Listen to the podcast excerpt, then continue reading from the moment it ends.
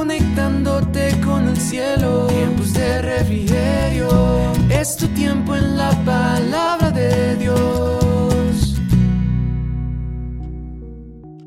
Muy buen día para todos, les doy la bienvenida a cada persona que el día de hoy nos está escuchando por primera vez. Sé bienvenido a este espacio, su devocional Tiempos de Refrigerio Filadelfia. Esta semana estamos cerrando el tema ¿Qué debemos hacer con la palabra de Dios? Y para el día de hoy el título de este devocional es practicarla. ¿Debemos poner la palabra de Dios en práctica o debemos aplicarla a nuestras vidas? Y leemos el libro de Santiago capítulo 1 verso 22 al 25 y lo haré en la palabra de Dios para todos. Dice, pero no es suficiente con solo oír el mensaje de Dios, hay que obedecerlo. Si solo lo oyen sin hacer lo que dice, se están engañando a sí mismos. El que oye el mensaje de Dios sin obedecer lo que dice es como el que se mira en un espejo. Se mira en el espejo, se va y pronto olvida lo mal que se veía. Por el contrario, el que se fija bien en la ley perfecta, la que libera a la gente y la pone en práctica en lugar de ser un oyente olvidadizo, será afortunado en lo que hace. Oremos. Padre bueno, te damos gracias en este día, Señor, por esta palabra. Gracias por el mensaje que tú traes a cada uno en este día, Señor. Ayúdanos a ser receptivos. Ayúdanos, Señor, no solamente a ser oidores de tu palabra, sino a ser hacedores de ella y poder ponerla en práctica, Señor. Ser obedientes como solamente tú esperas. Háblanos en este día a través de este audio. En el nombre de tu Hijo Jesús, quien es Dios. Amén y amén. Bien, es muy importante saber lo que la palabra de Dios dice, pero es mucho más importante obedecerla, como lo leíamos. La eficacia o la efectividad de nuestro estudio bíblico puede medirse por el efecto que tiene en nuestra conducta y nuestras actitudes. Alguien dijo, la Biblia es un tesoro que nunca se termina. Mientras más la uses, más te dará.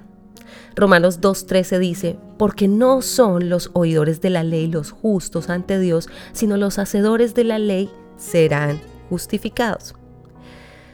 La gente, según este texto, vemos que la gente se condena no por lo que desconoce, sino por lo que hace con lo que sabe. Así que es la obediencia la que nos hace justos ante los ojos de Dios. El Evangelio según San Lucas capítulo 6, verso 46 al 49 dice lo siguiente. Está hablando el Señor Jesús y dice, ¿por qué me llamáis Señor, Señor y no hacéis lo que yo digo? Todo aquel que viene a mí y oye mis palabras y las hace, os indicaré a quién es semejante Semejante es al hombre que al edificar una casa cavó y ahondó y puso el fundamento sobre la roca, y cuando vino una inundación, el río dio con ímpetu contra aquella casa, pero no la pudo mover porque estaba fundada sobre la roca. Mas el que oyó y no hizo, semejante es al hombre que edificó su casa sobre la tierra, sin fundamento contra la cual el río dio con ímpetu y luego cayó y fue grande la ruina de aquella casa. Vemos entonces que según este texto, la obediencia a Dios se compara con la construcción de una casa que tiene bases sólidas. Esta permanecerá firme en medio de la tormenta. Cuando nuestra vida está en calma, el fundamento no parece importarnos, pero cuando vienen las crisis, se prueba nuestro fundamento y es allí donde vemos qué tanto aplicamos a nuestra vida lo que hemos leído, estudiado, retenido, meditado y guardado. Jesucristo aplicaba la palabra en el momento justo en que la necesitaba, así como lo veíamos en Mateo capítulo 4, cuando fue tentado en el desierto.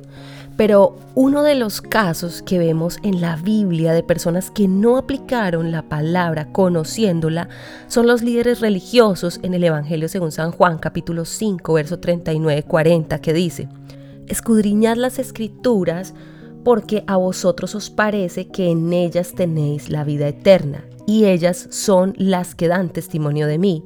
Estaba hablando Jesús. Y no queréis venir a mí para que tengáis vida.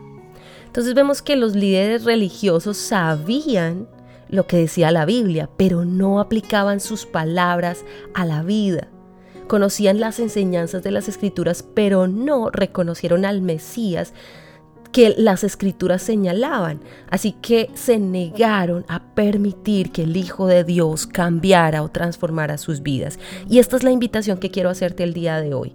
Abrir tu corazón. ¿Para qué? Para que puedas permitir que el Hijo de Dios, Jesucristo, sea quien venga, transforme tu vida y tu corazón y seas no solamente oidor de su palabra, sino también hacedor de ella. Oremos. Padre, te damos gracias una vez más por este mensaje. Gracias Señor por hablarnos en este día. Padre, ayúdanos a no ser como estos líderes religiosos, Señor, que no tomaron en cuenta tu palabra, Señor, que no obedecían tus palabras, sino que nosotros podamos estar prestos ahí, que a través de, de tus palabras nuestra fe se fortalezca, podamos crecer en el conocimiento tuyo y ser esos hijos que solamente tú esperas que nosotros seamos. Somos débiles, pero también sabemos, Señor, que en nuestra debilidad tú nos haces fuertes, Padre, y que tú quieres que nos acerquemos cada día más a ti con un corazón contrito y humillado para ser obedientes. En el nombre de tu Hijo Jesús te doy gracias por cada persona que nos escucha en este día. Bendícela y ayúdale en el nombre de Jesús. Amén y amén. Y bien familia y amigos, les cuento que para cerrar este mes donde hemos aprendido tanto de la palabra de Dios, la próxima semana tendremos una invitada muy especial, así que no te puedes perder ninguno de estos episodios. No olviden también adorar para que vengan de la presencia de Dios a cada una de sus vidas tiempos de refrigerio. Quien les habló, la pastora Nidia Aponte. Tengan un fin de semana muy bendecido. Conectándote con el cielo, bye.